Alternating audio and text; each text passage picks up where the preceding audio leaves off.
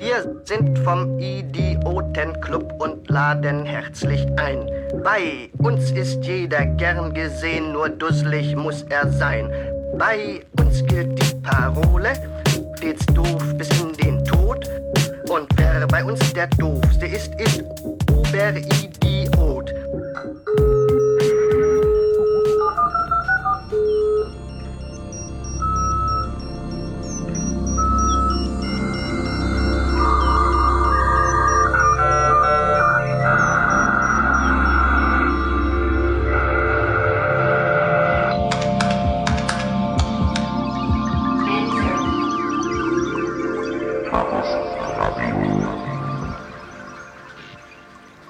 Hallo, hier ist Chaos Radio Express, Ausgabe Nummer 20. In der letzten Woche gab es viel Chaos Radio zu hören und es gab von euch eine ganze Menge Feedback. Das kommt heute dran und im zweiten Teil ein Gespräch über Macintosh Security. Am Mikrofon Tim Pritlove.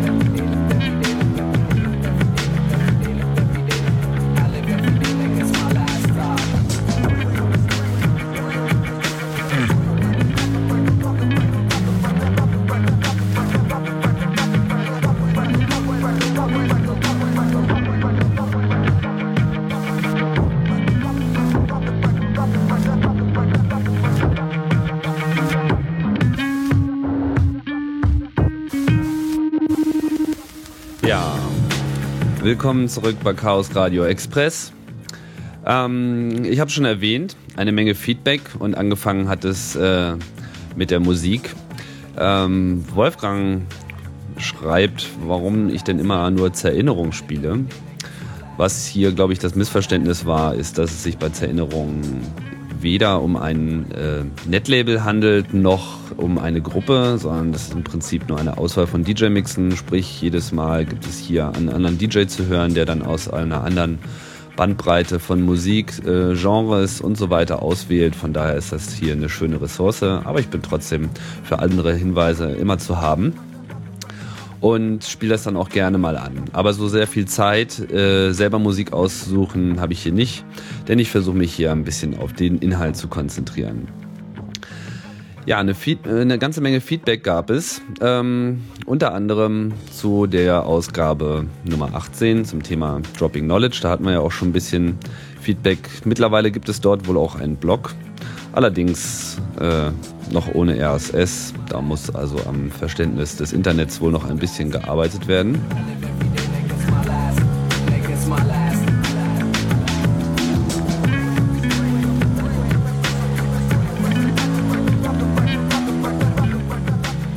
Ja, der Hinweis kam übrigens von Nils per E-Mail und per E-Mail gab es auch eine ganze Masse an Feedback zum Thema äh, Phone, was ja das Thema war vom Chaos Radio Express Nummer 19. Das Interview mit Martin Wasowski.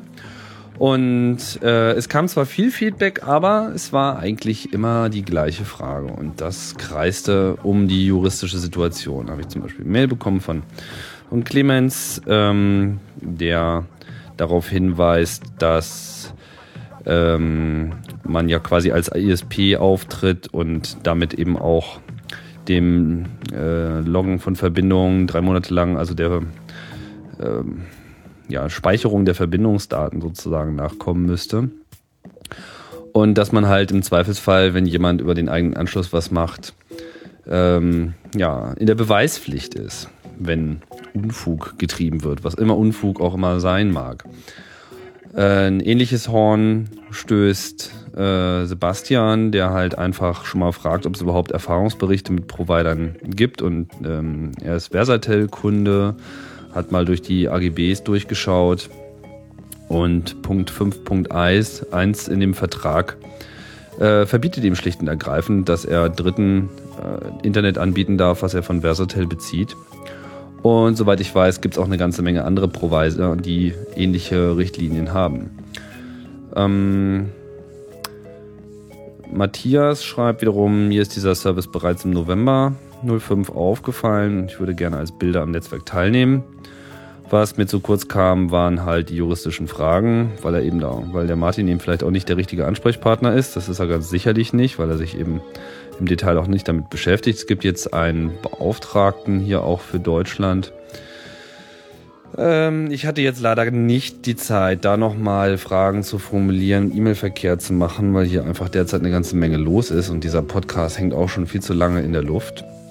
Aber ich habe mir grundsätzlich nochmal ein bisschen das Thema durch den Kopf gehen lassen. Und es gibt natürlich einige Fragen, die hier noch beantwortet werden müssen. Und jetzt, wo ich sie nicht beantworten kann, kann sie vielleicht aber auch jemand anders beantworten. Also zunächst einmal muss man sich klar machen, dass dieser Phonedienst das Login für einen übernimmt. Sprich, man stellt zwar sein Internet bereit über diesen WLAN-Router, aber der Login-Service, also die Software, die auf der Firmware von dem Router läuft, ähm, prüft quasi gegen die Datenbank von Phone. Nur dort sind die Benutzer eingetragen. Sprich, dort findet eben eine zentrale Speicherung der ganzen damit hm, bezogenen Personendaten statt. Schon mal die Frage, wer ist denn da jetzt überhaupt zuständig? Weil das Ganze befindet sich dann im Zweifelsfall eben auch nicht in Deutschland. Ich weiß nicht genau, wie die das planen, äh, ob die ein verteiltes System haben werden, ob das alles in den USA liegt oder auch in Spanien. Das ist schon mal eine gute Frage. Und man kann sich halt auch nur über dieses Login-System einloggen. Ich habe jetzt die Software selber noch nicht getestet. Da würden mich auch Erfahrungsberichte von euch mal interessieren. Insbesondere wie das eben für einen selbst ist, wenn man jetzt quasi seine eigene Leitung nutzen möchte über WLAN. Ähm, muss man sich dann auch einloggen. Ja, heißt das, dass ich quasi auch für die Nutzung meiner eigenen Leitung auch äh, Verbindungsprofile äh, dort erzeuge? Das sind alles solche Fragen. Ähm, es gibt halt zwei Software, die da zum Einsatz kommen. Das eine ist halt OpenWrt, das andere ist das DDWrt. Dem Namen kann man schon ansehen, dass es in Dresden entwickelt ist. Während das OpenWrt einen relativ offenen Entwicklungsprozess hat, ist das bei dem DDWrt derzeit noch so eine One-Man-Show. Es gibt auch noch kein, äh, kein öffentliches Subversion-Archiv, also noch keine offizielle Möglichkeit, an dem Entwicklungsprozess an solchen ähm, live teilzunehmen, beziehungsweise zumindest live zu verfolgen. Das ist aber in Planung. Also dort soll auch der Source Code demnächst in ein Subversion-Archiv marschieren. Ja, also diese juristische Geschichte und natürlich auch, wie das grundsätzlich ist, wenn man als ISP ähm, gilt, das ist hier noch die große Frage. Ich habe auch noch so ein bisschen meine Bedenken. Die Software sieht natürlich auch zahlreiche Sperrungsmöglichkeiten vor. Man kann halt Protokolle sperren, sprich man kann halt von vornherein sagen, äh, ich will nicht, dass jetzt hier BitTorrent läuft und ich möchte bestimmte Keywörter nicht haben oder ich möchte bestimmte URLs nicht haben. Dann stellt sich mir natürlich die Frage als Kunde oder auch als Teilnehmer des Netzes, was, was bedeutet das für mich? Das heißt, ich verlasse mich jetzt sozusagen auf diesen Service, zahle für den auch noch Geld. Aber dann habe ich so, je nach dem Goodwill des jeweiligen Betreibers, kann ich halt diesen Dienst nicht nutzen oder dieses Protokoll nicht benutzen. Das erscheint mir dann doch noch ein bisschen unklar. Also hier fehlen die Qualitätsmaßstäbe, die an die äh, Betreiber dieser Phone-Spots gestellt werden, irgendwie vollständig. Naja, auf der Webseite gibt es dann auch noch ein bisschen Probleme. Ich habe mal versucht, mich da zu registrieren. Da kann man sich aber irgendwie nur mit Tricks durch dieses Formular durcharbeiten, weil die Buttons dann irgendwie von vorne nach hinten wieder durchspringen. Und es ist auch noch eine Frage, inwieweit das Projekt kryptografische Verfahren äh, einzusetzen gedenkt. Inwieweit man halt also die Möglichkeit hat, dort verhältnismäßig äh, sicher den Zugriff, Zugriff zu nutzen. Zunächst einmal ist es natürlich alles unverschlüsselt, außer dem Login, der halt über HTTPS läuft.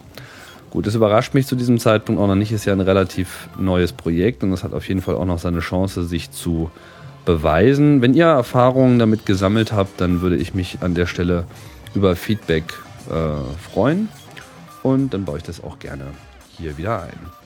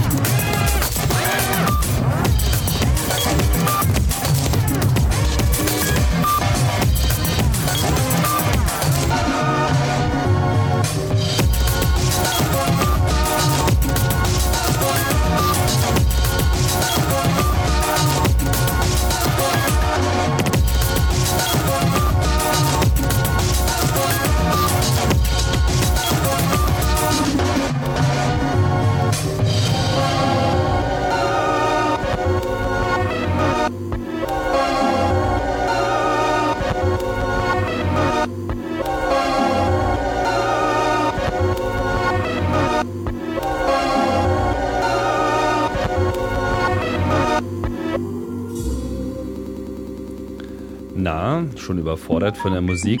Der Mix heißt übrigens The Beautiful Beat, das finde ich an dieser Stelle mal ganz lustig. Und ist sehr empfehlenswert, sehr abwechslungsreich, mal was ganz Neues, was dabei als Erinnerung rausgekommen ist. Echt schick.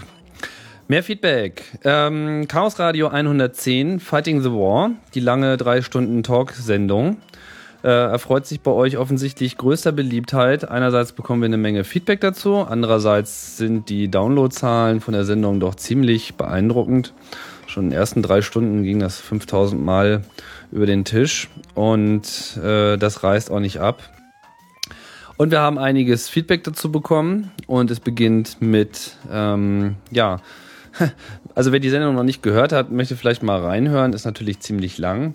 Wir hatten dann einen Anrufer oder beziehungsweise eine Anruferin, die berichtete davon, dass sie bei der Wahl in Schleswig-Holstein Bleistifte verwendet hat. Und da gab es so allerlei äh, Verwundern, zunächst einmal auf unserer Seite, aber später riefen dann immer noch mehr Leute an, die ähm, auch meinten, dass sie dort Bleistifte hatten und die Anruferin, die fand das halt irgendwie alles nicht so lustig, weil, ja, weil sie halt dachte, man könnte das einfach wieder wegradieren und wie ist denn das überhaupt mit der, äh, mit der Wahlfreiheit? Naja.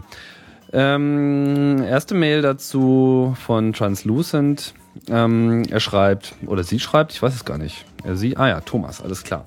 Hallo Chaos Radio, ich höre euch im Podcast seit ein paar Sendungen. Die Sache mit den Bleistiften bei der Bundestagswahl kann ich nur bestätigen. Zugegeben, ich habe nicht, äh, ich habe nicht protestiert.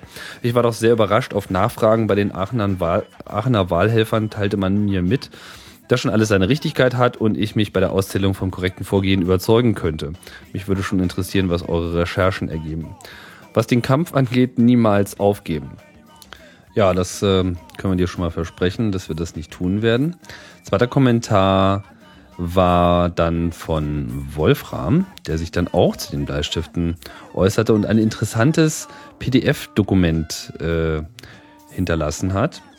Und das, äh, dieses Dokument ist eine offizielle Information des Schleswig-Holsteinischen Landtags und dort drin sind halt verschiedene Aspekte der Wahl besprochen. Unter anderem ist dort halt auch von diversen Einsprüchen die Rede. Unter anderem dieser hier. Der Einspruchsführer trägt in seiner, also ich zitiere jetzt aus diesem PDF-Dokument, der Einspruchsführer trägt in seiner Einspruchsbegründung vor, dass in seinem Wahlbezirk zur Stimmabgabe ein handelsüblicher Bleistift ausgelegt worden sei. Ich liebe dieses Juristendeutsch. Es bestünde nach seiner Auffassung bei der Verwendung von radierfähigen Stiften zur Kennzeichnung von Stimmzetteln die Möglichkeit der nachträglichen Manipulation. Ihm sei bekannt, dass aus diesem Grund in den rechtlichen Bestimmungen anderer Bundesländer die Pflicht zur Ausstattung der Wahlzettel mit nicht radierfähigen Schreibstiften zwingend vorgeschrieben sei. Und dann kommt dann gleich darunter äh, das Ergebnis der Vorprüfung. Und da heißt es, der Einspruch ist unbegründet, ein Wahlfehler ist nicht erkennbar. Wahlrechtlich ist zur Landtagswahl wie auch zur Europawahl, zur Bundestagswahl und zu allen anderen Wahlen und Abstimmungen in Schleswig-Holstein die Art der zu verwendenden Schreibstifte nicht vorgeschrieben. Es können zur Kennzeichnung des Stimmzettels demne äh, demnach nicht nur Tintenstifte, Filzstifte oder Kugelschreiber, sondern auch Bleistifte benutzt werden. Die LWO, das steht wohl für Landeswahlordnung, sieht an verschiedenen Stellen Vorkehrungen vor, die sicherstellen, dass gekennzeichnete Stimmzettel nicht von Mitgliedern des Wahlvorstands oder von Dritten gefälscht, in Klammern zum Beispiel radiert, werden können.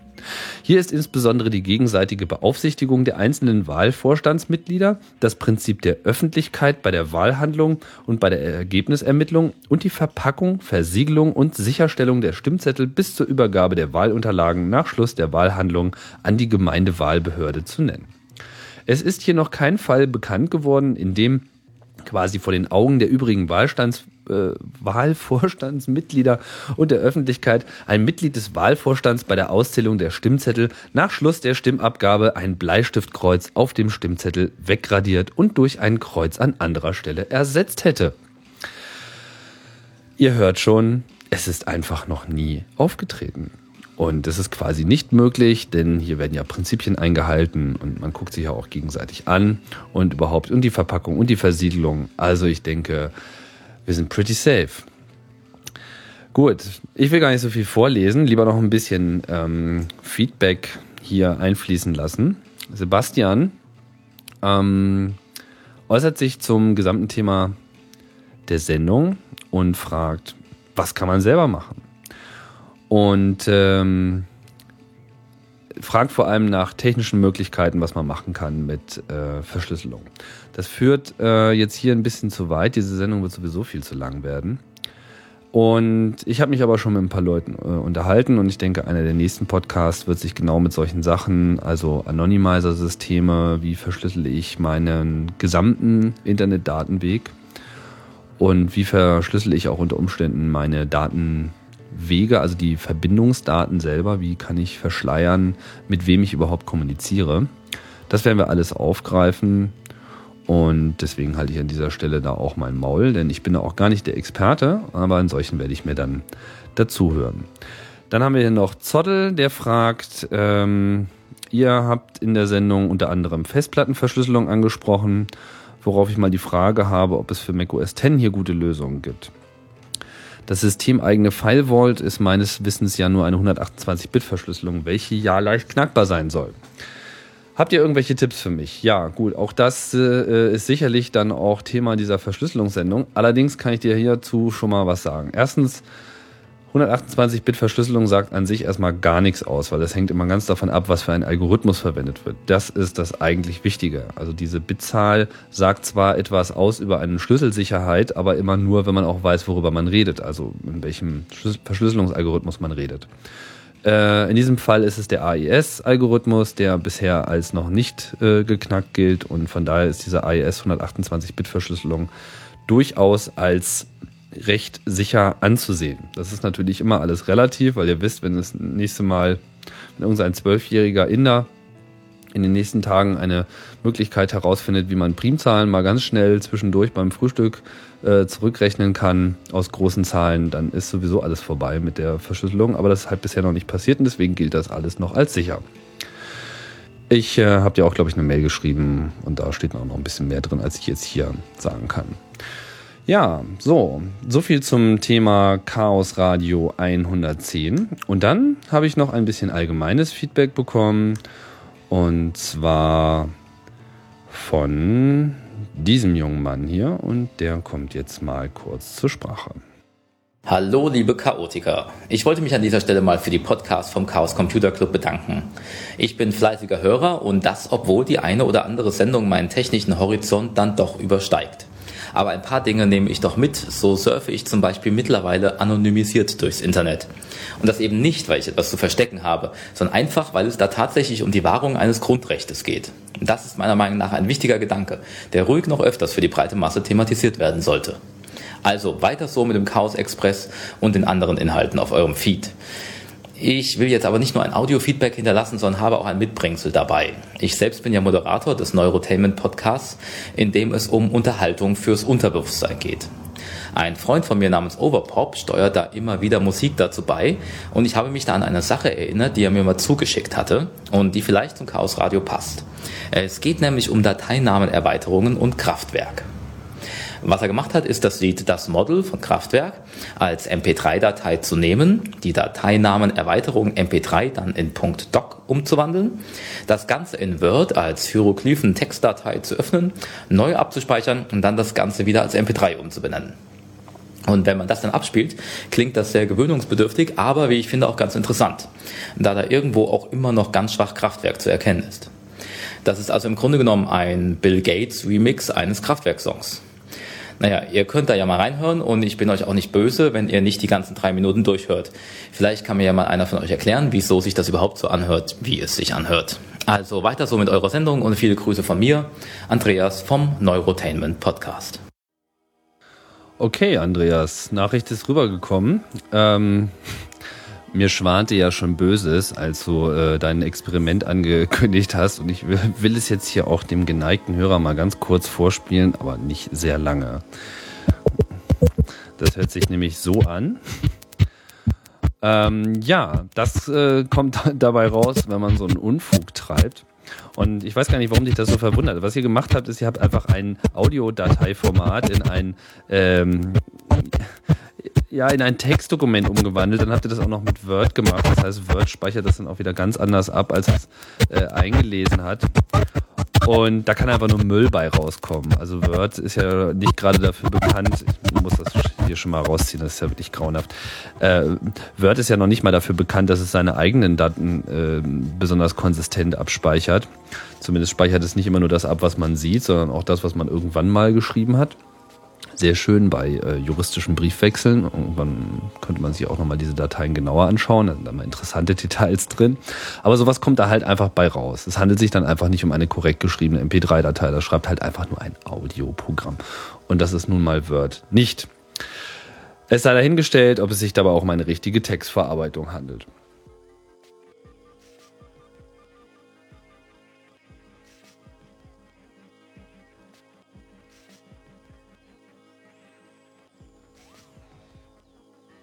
Wir kommen zum zweiten Teil der Sendung und das Thema ähm, soll Mac Security sein. Beziehungsweise war es bereits, denn ich habe ein Gespräch geführt über Skype mit ein paar äh, ja, kompetenten Menschen, dem Angelo, dem Michael und dem Leonhard. Und äh, darauf gekommen bin ich deshalb, weil in den letzten Tagen und Wochen über die Newsticker mal wieder so ein bisschen lauthals über äh, Sicherheitslücken beim Macintosh gesprochen wurde. Und ich dachte mir, unterhalte ich mich mal mit den Jungs. Rausgekommen ist dabei wieder ein viel zu langes Interview, ihr wisst schon, eine halbe Stunde. Ähm, aber ich hoffe, dass euch das mal ein paar Einblicke äh, bringt. Einerseits, was da nun tatsächlich vorgefallen ist, andererseits auch, wie das so in der Macintosh-Szene selber bewertet wird. Da würde ich mich ganz besonders um ähm, Feedback kümmern. Ich will auch gleich vorweggeben, das äh, Gespräch ist ein paar Tage her. Mittlerweile ist ein umfangreiches Systemupdate von Apple nachgeliefert worden, wo äh, relativ viele, wenn nicht sogar alle von diesen angesprochenen Sicherheitslücken behoben wurden. Im Einzelnen habe ich das noch nicht gecheckt. Aber das ist ja eigentlich auch ganz normal, dass äh, sich eine Firma darum kümmert, gut zu sehen, dass es überhaupt stattfindet. Ich blende jetzt einfach mal über in diese Aufzeichnung und wünsche euch viel Spaß bei dem Gespräch. Die Tonqualität ist leider so, mh, das war so mein erstes Experiment mit Skype. Äh, man lernt. Äh, wichtig ist es vor allem, dass man gute Mikrofone verwendet. Das war jetzt leider nicht durchgehend der Fall. Okay, dann schalten wir einfach mal um. So, und jetzt sind wir hier äh, im Skype-Chat unterwegs. Die CPU-Last liegt bei 100%. Mal gucken, wie sich das auswirkt. Ich äh, begrüße jetzt gleich drei Mix-Streiter mit mir hier. Äh, da ist zunächst einmal der äh, Angelo Laub. Hallo Angelo. Hallo Tim. Du bist ähm, ja auch schon ziemlich lange äh, auf dem Macintosh dabei und hast äh, letztes Jahr auch auf dem Kongress äh, einen kleinen alarmierenden Vortrag gehalten zu möglichen äh, Schwachstellen. Dann haben wir noch den Michael Feiri. Hallo. Hi, hallo auch äh, aus dem tiefen Süden Deutschlands dazu gestoßen. Hm. Du bist auch schon so ein ähm, richtig langer Macintosh-User, oder? Ich bin schon ewig dabei, ja, also auch äh, vor OS 10 Zeiten. mhm. Seit, was war das, 7.5, glaube ich. Ja. Okay, und äh, der dritte im Bunde ist äh, Leo, Leonhard, Leonhard äh, Becker vom Hallo, Leo? Hallo, Tim. Super. Ähm, du machst das Macintosh-Blog fscklog.com jetzt auch schon seit einiger Zeit. Für mich eine äh, immer wieder sehr positive Ressource, weil eigentlich immer alles drin ist, was äh, eigentlich wirklich wichtig ist und nicht sehr viel mehr und das Ganze dann auch mit einem etwas zurückhaltenderen Ton, als man das von so anderen Macintosh-Postillen so gewohnt ist. Das ist ungefähr das Ziel, ja. Ja, das äh, ist dir dann auch gelungen, würde ich sagen. Ja, ähm, ja, wir haben uns jetzt mal ein bisschen zusammengefunden, um mal so ein bisschen zu schwatzen, äh, da ja in der letzten Woche das Thema Macintosh Security stärker wieder in die Medien gerutscht ist. Es gab dazu einige Veröffentlichungen von, ja, von eigentlich von wieder mal nur von Sicherheitsfirmen. Zusätzlich gab es auch noch einen ganz äh, ekligen Fehler, äh, der im OS schlummert, der sich bei Safari bemerkbar macht. Und ja, die die große Meldung war äh, wieder einmal äh, der erste Virus für die Macintosh-Plattform ist gefunden. Die heiligen geschützten Zeiten sind vorbei. Äh, Angelo, du hast dich ja dazu in deinem Blog äh, dazu geäußert, der hundertste erste Virus. Kannst du da mal deine Sichtweise vielleicht kurz nochmal näher bringen? Ja, also mich nervt halt, äh, dass ähm, jetzt schon zum wirklich hundertsten Mal äh, immer wieder, wenn irgendwie eine kleine Lücke oder wenn irgendwie sowas ist, wird immer wieder gesagt, yeah, jetzt ist es der erste Virus äh, für Mac OS X und der erste, der erste Wurm und so. Und das geht jetzt nun schon seit einigen Jahren so, dass immer wieder, wieder gesagt wird. Und ähm, na, beim nächsten Mal haben sie es dann schon wieder vergessen, dass es den ersten ja eh schon gab. Es ist halt einfach nicht so, nicht so äh, leicht zu sagen, was der erste war und, und wann es den gab. Und halt auch, ähm, meistens ist es halt auch nie wirklich, ähm, also das, wir haben halt auch noch nie wirklich einen in the Wild gesehen. Das waren halt bis jetzt auch immer noch, noch nur ähm, Proof of Concept Würmer oder Viren in der Art. Also wobei Virus natürlich auch ein falscher Begriff ist an der Stelle. Da müssten wir vielleicht gleich auch noch was dazu sagen.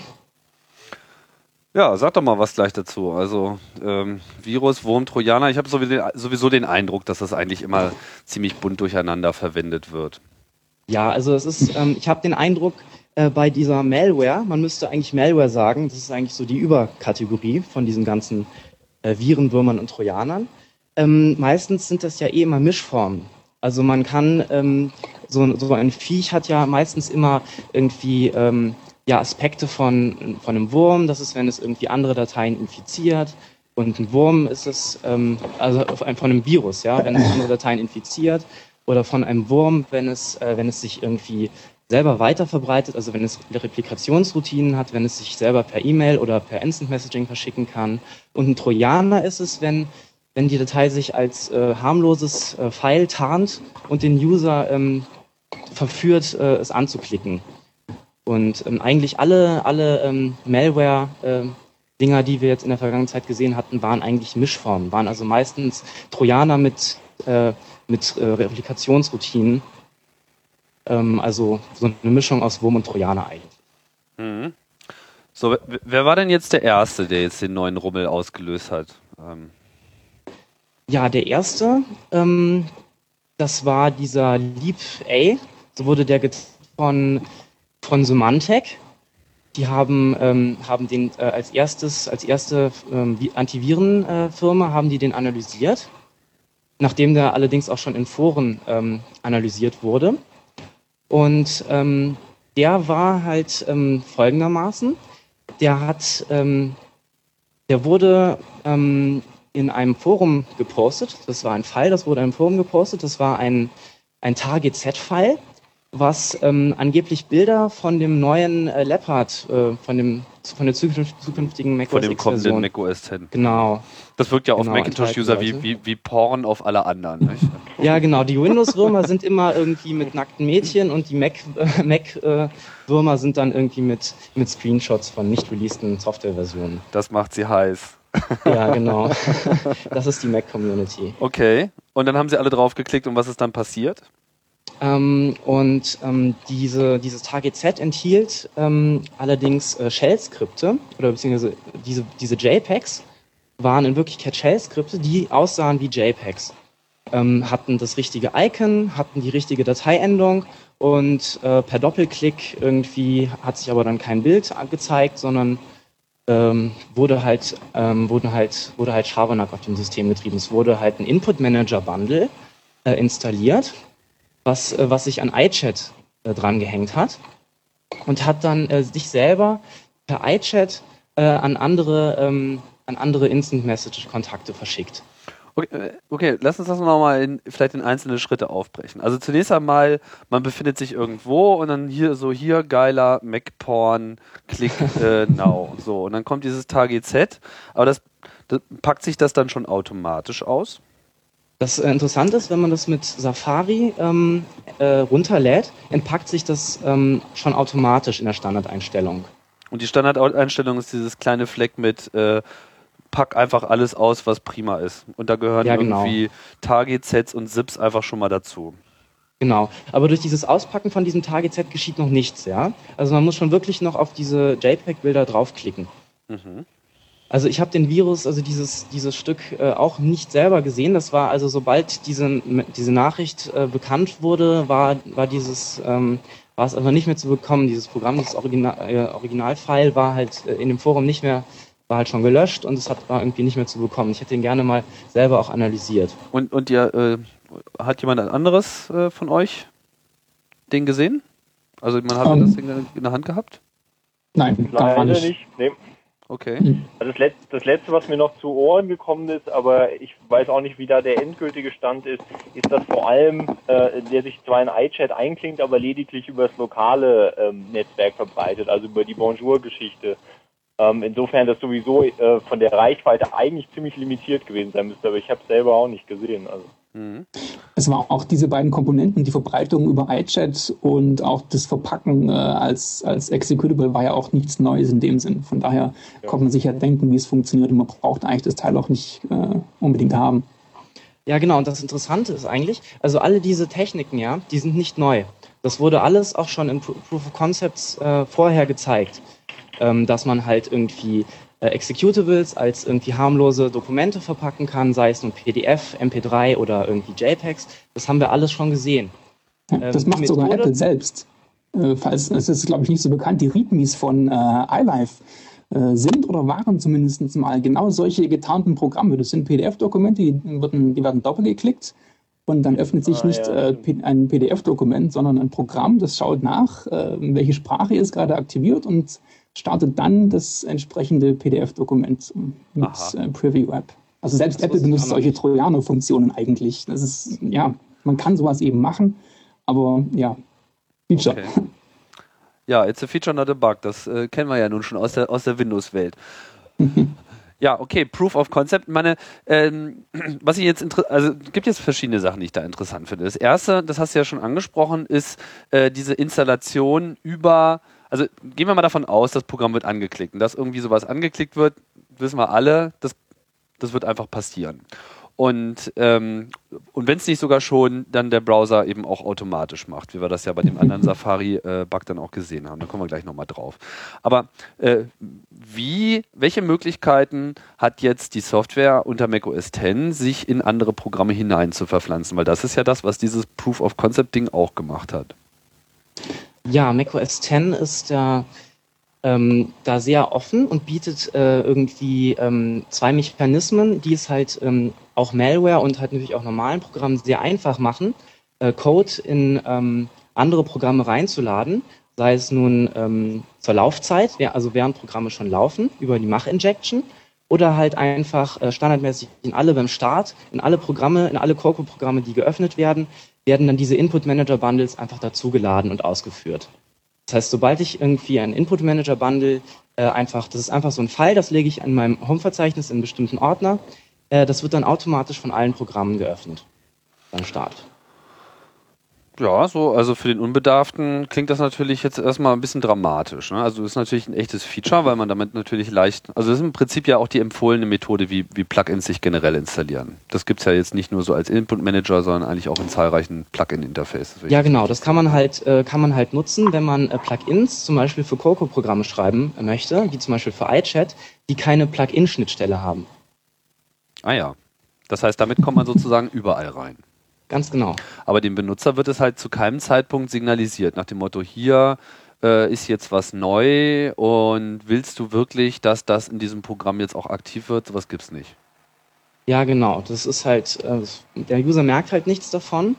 Und ähm, da könnte man halt wirklich überlegen, ob es da nicht vielleicht besser wäre, wenn so ein neues Input Manager Bundle installiert wird. Den User vielleicht irgendwie darauf aufmerksam zu machen, so ähnlich wie bei den äh, Widgets, ja, bei den Dashboard-Widgets, da wird, werde ich ja auch darauf aufmerksam gemacht, dass irgendwie ein neues Widget jetzt irgendwie aktiviert wird oder so, dass der User dann vielleicht darauf aufmerksam gemacht wird und dann, dass er dann vielleicht noch einschreiten kann. Das wäre vielleicht eine nette Sache. Wow, nette Sache klingt zurückhaltend in meinen Ohren, so, weil ist ja, ist ja eigentlich auch so ein Ding. Ich meine, wenn man überlegt, wie, welche, welche Strategien vielleicht überhaupt angemessen wären, um die ähm, Konsistenz des Systems sicherzustellen, würde mir als erstes fallen, naja, gut, äh, einfallen so, gut, das Betriebssystem muss äh, feststellen, wenn ein Programm modifiziert wurde. Ja. Und wenn ähm, halt so ja. Code sich einfach so reinschleichen kann, dann ja. ist das ja fast nicht mehr möglich. Also bei Input Manager könnte man ja noch irgendwie so eine Warnung machen, ja. Aber bei, wenn man jetzt nur den, die andere Methode benutzt, nämlich Mach-Injection, dann funktioniert das leider nicht äh, so einfach. würde ich mir vorstellen. Also da ist es halt nicht so, dass man, das, dass man das irgendwie detektieren kann. Ich kann halt einfach äh, in eine bereits laufende Applikation Code rein injizieren und den dann ausführen. Das kann ich einfach so machen. Das ist eine Funktion des Betriebssystems und ähm, ich glaube auch nicht, dass man die einfach so abschalten kann. Das ist ja interessant. Und, und warum, warum, gibt es diese Funktion? Ja, das ist eine gute Frage. Weiß vielleicht einer von den anderen Experten. Ich leider nicht. Also ich habe mal nachgeschaut, ähm, diese, diese ganzen Mach-Injection-Geschichten, die wurden ja entdeckt von, wie heißt der? Ähm, Jonathan Ranch. Genau, richtig. Und er hatte, glaube ich, irgendwas dazu geschrieben, dass das äh, schlicht ein Feature war, was es eben schon ewig gab, bei Next auch schon, in, in Nextstep. Und da kommt es wohl irgendwie her oder ja, wie auch immer. Aber eine wirkliche Begründung, warum das äh, ja, äh, da jetzt drin ist, gab es da da nicht. Also, hm. Ja, ich vermute, ich vermute, dass es irgendwie was mit Mach, äh, mit dem, mit Interprocess Communication von dem Mach-Kernel zu tun hat, dass, ähm, dass halt die IPC intern irgendwie so läuft oder so. Das ist halt so eine Vermutung von mir, kann ich jetzt aber nicht, äh, ist jetzt von keiner Seite bestätigt irgendwie. Hm. Also ich nehme mal an, dass es irgendwas Integrier Integrales ist, was man nicht einfach so abschalten kann. Wenn ich das abschalte, würden wahrscheinlich die Hälfte aller Programme nicht mehr laufen. Plugins obwohl sie es nicht direkt so nutzen. Plugins sozusagen auf, auf, auf breiter Ebene. Ja, stellt man sich natürlich schon die Frage, ob an der Stelle äh, beim Design über Sicherheit in, überhaupt in irgendeiner Form nachgedacht wurde. Wobei man natürlich sagen muss, dass sowas unter Windows auch möglich ist. Da gab es vor einiger Zeit in der Datenschleuder äh, auch einen Artikel äh, darüber. Ähm, das funktioniert unter Windows alles so ein bisschen anders, natürlich klar, aber letztendlich kann ich, äh, kann ich da das Gleiche auch unter Windows machen. Ja gut, aber ich meine, dass, dass man unter Windows so einiges machen kann, das, das ist ja nun bekannt. Nicht? Jetzt gilt aber der, der Macintosh äh, auch so ein bisschen kolportiert von der Szene immer so ein bisschen als der heilige Gral, so nach dem Motto Viren, äh, wie schreibt man das so? Ja, kennen wir nicht. Ähm, was natürlich insofern auch ein bisschen ein Mythos ist, weil äh, erstmal gab es früher sehr wohl Viren auf dem Mac also unter macOS 9 jetzt noch. Also wir reden ja jetzt eigentlich über macOS 10, aber wenn man jetzt mal so Macintosh als Plattform sieht, gab es das sehr wohl.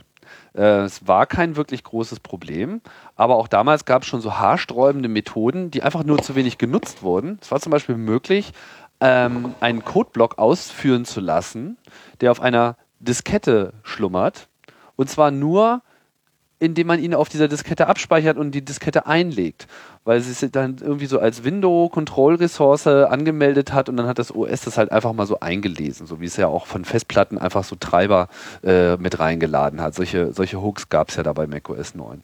Nun hat sich mit, mit macOS 10 natürlich alles gewandelt und bisher wurde halt noch nichts gesehen. Genauso wie es ja auch eigentlich für, äh, für Linux und BSD auch äh, so etwas nicht gibt. Aber das hat natürlich auch viel damit zu tun, dass die Plattform äh, sich immer sehr na, auf der einen Seite gab es einen sehr schnellen Entwicklungsprozess, dann äh, hat natürlich der Mac die niedrigere Verbreitung. Aber jetzt kommen wir, glaube ich, so langsam an so einen Punkt, wo macOS 10.3 und 10.4 große Verbreitung hat und die Plattform ist auch bekannt. Und was noch dazu kommt, jetzt mit den Intel-Prozessoren, nat kommt natürlich auf einmal die große Ressource der erfahrenen Intel-Assembler-Programmierer dazu, die sich sicherlich das System jetzt nochmal ganz anders anschauen werden. Und dann ist die Frage, wie gut ähm, Apple an der Stelle aufgestellt ist. Ähm, also vielleicht grundsätzlich äh, zu dieser Geschichte mit, mit Sicherheitslücken, über die äh, Infektionen gemacht werden können. Ich sehe das gar nicht so äh, kritisch heutzutage mehr. Die allermeisten Sachen, ähm, die heute passieren, sind tatsächlich solche ja, Trojaner-Geschichten. Sprich, per E-Mail bekommt, bekommt man irgendwelche Sachen oder äh, man lädt sich irgendwas runter. Und dazu muss es ja keine Sicherheitslücken geben. Also Sicherheitslücken sind auf der Ebene ähm, einfach mal ganz außen vor. Diese ganzen Ausführungsgeschichten braucht man gar nicht. Äh, man verlässt sich darauf, dass der User das schon irgendwann mal anklicken will.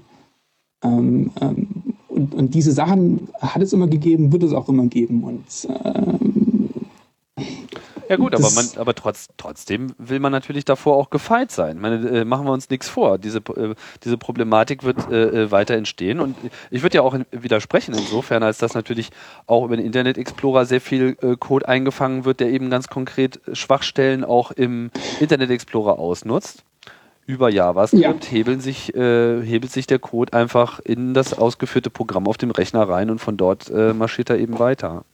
Ja klar, sowas hatten wir jetzt bei Safari auch. Ähm, also wenn solche Bugs dann doch mal auftauchen und das, das tun sie immer, denn nichts ist ja äh, im, im Grunde komplett bugfrei. Also sowas wird es schon nach wie vor noch geben ähm, dann äh, grassiert sowas auch ziemlich schnell. Ähm, man, da sind ja in der Regel sogar dann diese Botnetzbetreiber ziemlich aktiv, denn da werden äh, Webseiten ähm, präpariert, um dann äh, Leute zu infizieren mit solchen Sachen. Das sind dann in der Regel nicht Würmer, die sich selbst verbreiten, sondern das wird dann richtig äh, äh von Webseitenbetreibern deployed, äh, in großem Stil teilweise. Mhm. Aber es ist einfach äh, in der großen Masse, zumindest so wie ich das sehe, einfach nicht mehr nötig, dass man sich da den Stress macht und eine große Lücke exploitet. Also jetzt gerade auch diese letzten beiden Geschichten für den Mac hier, dieses, dieses Bild, ja mein Gott, äh, der hat da nicht wirklich eine Lücke ausgenutzt, um da Leute zu infizieren. Er hat einfach nur das Ding hingestellt. Das war ein Programm mit einem Icon von einem JPEG oder wie auch immer das dann im Detail ausgesehen ist. Und es hat schon gereicht. Und äh, ich bin mir sicher, hätte der, äh, dieser Trojaner äh, dann noch nach einem Passwort gefragt, die meisten Leute hätten auch ihr Passwort da schön brav eingegeben nach dem Motto, ah ja, der Computer hat es wissen wollen.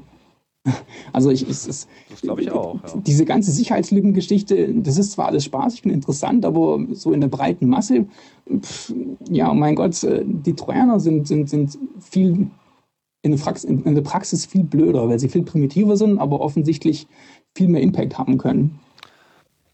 Ähm, ja, ich finde allerdings, dass Apple da in diesem Bereich der Disguised Applications trotzdem noch Handlungsbedarf hat. Also ich sehe das schon als Sicherheitslücke an, dass, dass es ein JPEG geben kann, wo ich, dem ich es nicht ansehe, dass es in Wirklichkeit ein Executable ist. Das sehe naja, ansehen, über die Information sieht man es ja. Ja, aber, ja, du, aber du, kommst ja gar nicht so weit. Ich meine, das müssen wir nochmal erwähnen, was, was dann äh, herausgefunden ist. Das hat dieser Michael Lehn äh, hat das herausgefunden. Und ähm, also man klickt etwas an, was erstmal aussieht wie ein ZIP-File. So, da klickt man. Moment, ja Moment. Ja? Moment. Michael Lehn hat eine Lücke im Safari gefunden. Genau, das über den Meta-Refresh das einfach selber ausgeführt war. Da muss ich gar nichts mehr anklicken. Da genau. bin ich auf irgendeiner Seite und schwupps. Ah, der benutzt noch den Meta-Refresh. Ja, wieso? Das ist doch nur das ZIP-File. Und das ZIP-File wird automatisch ausgepackt. Mhm, und also gestartet auch. Genau, und zwar wird es deshalb gestartet, weil Safari packt das ZIP-File aus und schaut dann auch noch rein. Das finde ich ja so genau. hart. Ja, also genau. ich meine, wenn er mir das ZIP-File auspacken würde, da kann man noch drüber reden. Ja, weil dann ist es ausgepackt. Das stört mich zwar auch, Einfach jetzt vom Handling her finde ich das einfach mal beknackt. Aber äh, gut, dann ist es halt ausgepackt und dann liegt das irgendwie so wie so ein ausgebreiteter Ordner vor mir. Nur, was es halt dann noch macht, ist, dass es dann eben auch noch die Dateien da drin anschaut und sieht, oh, die sieht ja super aus. Da ist ja nur ein MOV drin und MOV ist ja super, weil ist ja QuickTime, das ist ja alles prima. Und dann sagt er dem Betriebssystem, hier bitte nimm dieses, dieses Movie und öffne es. Wobei er sich dann ja selber gar nicht mehr darum kümmert, das Programm auszuwählen das war im Detail ein bisschen anders. Ähm, ähm, und, und, zwar, also das, das war gar kein Target Set, er hat da nichts ausgepackt, sondern dieses Target Set ähm, ähm, äh, war in Wahrheit schon das, das äh, Shell-Skript. Äh, und das wurde dann schon gestartet. Es wurde nicht mal was entpackt. Bei dem Versuch, das zu entpacken, also quasi beim Starten von diesem Target Set-File, ähm, ist dann statt dem Entpacken dieses Skript ausgeführt worden. Okay, aber. Äh, also das hat da schon angesetzt. Okay, aber dann, dann war es halt ein Shell-Skript und er war sich einfach nicht dessen bewusst. So, also an der Stelle wurde der Standard-Launch-Mechanismus von äh, dem OS X, also den, den man, der sozusagen auch aktiviert wird, wenn man irgendwas doppelklickt, wurde einfach ungefragt aktiviert. Naja, schlimmer, Mac OS 10 wusste, dass es ein Shell-Skript ist und hat es mit Terminal geöffnet. genau. Das war ganz hilfreich. genau weil kann ja auch kann ja auch Gutes bedeuten so. Aber so geht's halt einfach nicht, weil hätte das Ding jetzt nicht Hello World ausgegeben, sondern einfach mal RM-RF äh, gemacht, das Geschreie wäre groß gewesen und zwar sehr ja, groß. Ja. Dieser Bug ist peinlich ohne Ende. Da gibt es gar keine Diskussion. Das ist, das ist. das ist wirklich schlimm. Und ich meine, ich frage mich halt auch ernsthaft, wie, äh, wie Apple aufgestellt ist. Es gibt also auf dem Kongress sind ja auch noch ein paar andere Sachen rumgegangen. Das ist auch nicht unbedingt alles äh, veröffentlicht worden, soweit ich das bisher weiß. Wovon ich Wind bekommen habe, das müsste sich sicherlich auch noch mal einer anschauen, beziehungsweise es gibt definitiv Leute, die sich das schon mal angeschaut haben, äh, ist eine Schwäche in diesem Software-Update-Mechanismus. Ähm, wenn ihr euch erinnert, vor zwei Jahren wurde da schon mal moniert, dass da keine Authentifizierung drin ist. Das haben sie dann mal eben ganz schnell nachgeschoben in einem Software-Update. Und seitdem äh, stellt zumindest der Computer sicher, dass er sich auch mit Apple unterhält, wenn er dann ein Software-Update runterlädt. Äh, Bloß offensichtlich ist es so, dass dieser Update-Vorgang auch ähm, abgefangen werden kann. Das heißt, äh, wenn ein Tool Man-in-the-Middle-Attack mäßig sich einfach dazwischen schaltet und lauscht und wartet einfach diese Authentifizierung ab. Und danach wird nämlich der Download von der eigentlichen Datei nochmal ganz normal über HTTP gemacht. Mit dem Ergebnis, dass man einfach was Beliebiges äh, da übertragen kann. Und dann wird es auch noch gleich ins Betriebssystem installiert. Also nicht Doppelklick ist da gar keine Option. So, dann haben wir, ähm, dann gab es noch diesen komischen Bluetooth-Wurm, aber das war doch, glaube ich, wirklich nur ein Fake, oder? Ja, sehe ich auch so. Also das war irgendwie nicht wirklich ernst zu nehmen. Also Hat ihn jemand gehabt? Nee, der wurde auch, glaube ich, offiziell als Proof of Concept. Der sollte nur zum Wachrütteln ähm, mhm. sein. Also und außerdem war die so Sicherheitslücke ja auch schon längst gefixt, glaube ich. Ja, eben. Die ist ja von Mai 2005 oder so gewesen. Das war ja äh, geschehen alles schon. Okay. Mhm. Aber es äh, hat sich gleich so eine, so eine Hektik, so eine allgemeine äh, wieder breit gemacht. meine, es gibt auf jeden Fall eine ganze Menge Leute, die warten geradezu nur darauf, dass es jetzt irgendwie losgeht mit der, mit der Security-Krise auf dem Mac. Ja, aber das, das sind immer so Schübe. Ich glaube, das ist das auch, äh, was beim letzten Mal schon so gewesen ist, vor einem Jahr ungefähr, wo es diesen Schub gegeben hat. Da war dann, was gab es da? Den MP3 Concept gab es dann damals, der seinen ausführbaren Code im ID3-Tag drin hatte. Dann gab es diesen Opener damals, was im Prinzip nur ja, ein Bundle Shell Scripts war, das äh, als Rootkit verteilt wurde. Und diesmal wieder drei Sachen auf einmal. Das war äh, dieser Umpa und dann diese MP3, äh, Quatsch, diese Bluetooth-Geschichte. Und jetzt nochmal dieser ähm, Safari-Bug, das sind, man könnte fast meinen, immer wieder so Phasen, in denen sich Leute gegenseitig aufschaukeln. So nach dem Motto, okay, ich zeige jetzt mal, dass es geht und mir ist das jetzt zu viel, dass äh, immer überall behauptet wird, ja, der Mac wäre so sicher, obwohl er eigentlich nur äh, ein normales Betriebssystem ist, wie alle anderen auch. Und dann kommen solche Sachen wieder. Ja, normales Betriebssystem wie alle anderen auch. naja, zumindest mal, mal, ja. okay. Vielleicht nicht wie alle. Naja gut, was ich, äh, ich meine, es ist eine Illusion zu glauben, dass, dass äh, Unix jetzt per, per se Sicherheit verspricht. Meine, das, ist, das, ist, einfach nicht so. Das äh, ist Quatsch. Das, das, das trägt auch eine ganze Menge Urschleim noch mit sich rum und äh, ist sicherlich an vielen Stellen angreifbar. Und Microsoft hat in den letzten zwei Jahren den Security-Markt nahezu leer gekauft. Also das war ganz deutlich zu hören von vielen Seiten. Die haben dermaßen viel Geld in Security-Experten investiert, dass eigentlich fast jeder, äh, ich glaube fast jeder Security-Experte auf diesem Planeten hat jetzt irgendwie mindestens einen Sechs-Monate-Rekord äh, bei Microsoft. Und das Ergebnis ist, dass sie wohl, äh, wenn man so den Insider-Berichten ein bisschen trauen darf, tatsächlich wirklich umfassende Maßnahmen eingeleitet haben, um ihr System an, von ganz vielen Stellen her äh, abzusichern. Ob das alles Erfolg haben wird, das, das, das muss man natürlich jetzt auch nochmal sehen. Aber immerhin gibt es diesen Trend. Und das ist bei Apple derzeit einfach noch nicht, ähm, noch nicht spürbar. Also zumindest nach außen hin nicht. Ich denke, die Strategie, die Apple verfolgt, ist einfach, äh, das möglichst tot zu schweigen. Denn sobald Apple rausgeht und sagt, wir machen security-technisch das und das und das und das, dann ruft man sofort die Leute auf den Plan, die dann auch das und das und das wieder aushebeln. Das ist ganz normal der Lauf der Dinge und ähm, ja, aber das, ist, ist eigentlich sinnvoll. Bei Obscurity, ich meine, das funktioniert nicht, das können Sie vergessen. Naja, es ist äh, Security durch äh, nicht ja, so viel äh, Gestrei drum machen. Also wenn ich mich hinstelle und sage, mein System ist hier Unbreakable macOS 10, dann habe ich sofort alles auf dem Plan und jeder macht sich einen Spaß draus, da reinzugehen. Ähm, und äh, wir wissen ja immer, es ist, naja, es ist klar, dass immer irgendwo Bugs sind. Es, es gibt kein bugfreies System. Auch, auch wenn man noch so viel Geld reinstopft. Ja gut, aber ich meine, wir reden ja, wir reden ja hier über, über zahlreiche Proof of Concepts. Und Proof of Concept mhm. heißt, im Prinzip geht das, man müsste es nur machen. Und äh, dagegen hat ja irgendwie noch keiner was gesagt. Das heißt, in dem Moment, wo einer mal losgeht und dann auch alle zusammensammelt und diese, aus diesen ganzen Proof of Concepts die Concepts auch einfach mal durchimplementiert, dann wird es einfach funktionieren. Und an der Stelle muss man sich dann fragen, was tut denn das Betriebssystem bitte an dieser Stelle, um das auch wirklich zu verhindern? Also wo ist, wo ist jetzt, ja, wo, wo, wo ist die Sicherheit? Wie kann es sein, dass ein beliebiges Programm in ein beliebiges anderes Programm zur Laufzeit Code injizieren und ausführen kann? Wie kann es sein, dass ich mich an irgendeine Stelle in einem Home Directory schreibe und ich bin automatisch in jedem gestarteten Programm? Also meine, früher war ja Infizieren von anderen Programmen echt noch viel schwieriger. Im Grunde kann man nichts dagegen tun, dass der User Programme starten kann und dass die Programme, die der User startet, dann auch Schreibrechte auf das Home-Verzeichnis haben. Ja, gut, das ist, äh, das ist sicherlich so, ja. Also was man machen kann, was ich auch sehr sinnvoll fände, wäre zum Beispiel mal Bereiche einzuführen, ähm, äh, auf denen, in, in, denen einfach keine Programme ausgeführt werden können. Zum Beispiel, wenn ich äh, auf dem Desktop Dateien rumliegen habe, ich möchte nicht, dass äh, Dateien, die auf dem Desktop liegen, ausgeführt werden können. Es dürfen nur äh, ähm, Programme von bestimmten Stellen aus ausgeführt Programme werden. ausgeführt werden, wenn sie in Slash Applications liegen. Das wäre zum Beispiel mal mit relativ wenig Aufwand machbar und wäre zum Beispiel schon mal ein sehr guter Schritt. Ganz einfach. So einen sicheren Bereich schaffen. Ja. Was hast du noch so für Vorschläge, Angelo? Ähm, also hast du denn aber auch mal äh, Rückmeldungen bekommen von Apple nach dem Vortrag?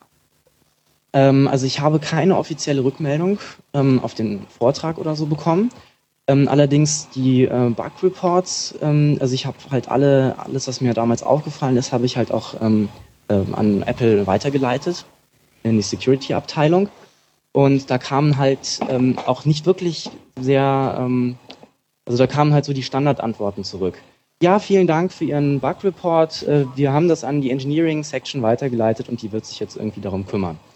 Und halt bei einigen ähm, ähm, ist das halt bis heute nicht äh, gefixt worden. Also diese, diese Geschichte mit den, dass ich Applications ähm, als harmlose Dateien tarnen kann, das habe ich halt auch äh, vor, vor gut anderthalb Jahren äh, schon, schon bei, äh, bei Apple äh, reported und war wahrscheinlich auch nicht der Erste, der das gemacht hat. Ähm, aber da hat Apple bis heute noch keinen Deut unternommen. Ähm, man könnte halt einfach, ich glaube, man muss da irgendwas tun. Also zumal, auch wenn es jetzt irgendwie ist, ja, wenn das ist, dass sie irgendwie, ähm, dass sie ähm, ausführbare Dateien ein, ein, ein Häkchen bekommen oder irgendwas. Ich meine, bei Aliases, ja, bei irgendwie Verknüpfungen schaffen sie das ja auch, dass sie irgendwie, dass sie irgendwie so ein Häkchen bekommen. Ja, das könnte ich zum Beispiel bei, bei ausführbaren Dateien auch machen. Also es ist zumindest erstmal sicher, sicher äh, erkennbar ist, dass es sich jetzt hierbei um ein Programm handelt und nicht zum Beispiel um ein PDF. Ganz genau. Das würde halt schon mal äh, unglaublich helfen, ja, weil dann, dann sehe ich, äh, irgendwie, da muss ich nicht erst irgendwie Apfel i drücken und irgendwie gucken, ist das jetzt irgendwie eine Application oder nicht und so. Das würde halt wirklich helfen. Mhm. Und da könnte man auch die normalen User, also den, den täglichen äh, Gebrauch eben darauf trainieren, eben zu, darauf zu achten. Oder, oder eine andere Möglichkeit wäre halt zum Beispiel, es muss, es gibt nur bestimmte Dateiendungen, die ausgeführt werden dürfen. Zum Beispiel. Aber das ist wahrscheinlich schwierig, das, das äh, wirklich durchzusetzen. Wahrscheinlich. ja. Okay. Und Michael, hast du noch ein paar Wünsche? Wünsche. Ähm. Ja, ich meine, also gibt es so Bereiche, wo du es äh, so richtig krachen ähm, siehst? Ähm, Nein, eigentlich, ja, es, es, ich denke, es ist was, mit dem man leben muss. Äh, ganz schlicht und einfach. Man muss die Leute trainieren, dass sie nicht auf alles wild doppelklicken, was ihnen in die Finger gerät. Denn wenn mal ein Programm läuft, egal ob es Mach-Injections gibt oder nicht, äh, kann das Programm alles tun, was der User kann, sprich auch ein iChat bedienen oder was auch immer, E-Mails verschicken. Da brauche ich gar keine Mach-Injections zu, obwohl es natürlich Mach-Injections extrem ähm, vereinfachen.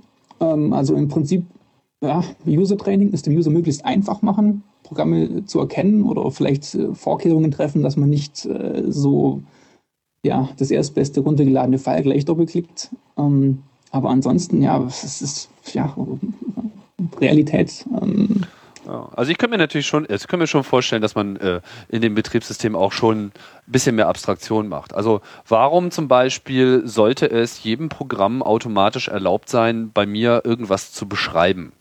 Warum äh, kann ich nicht ein Programm starten und dieses Programm, meine, wenn ich sowas habe wie Preview, ja, äh, was mir einfach ein PDF anzeigt, dann sehe ich nicht ein, dass es dafür irgendetwas schreiben muss.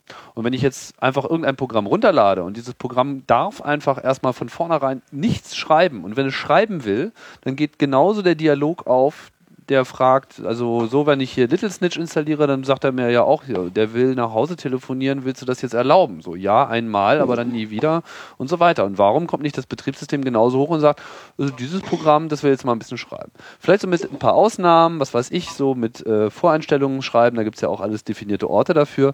Und das könnte schon ein bisschen mehr Transparenz bringen äh, in das System. Da könnte man auf jeden Fall Sachen verhindern.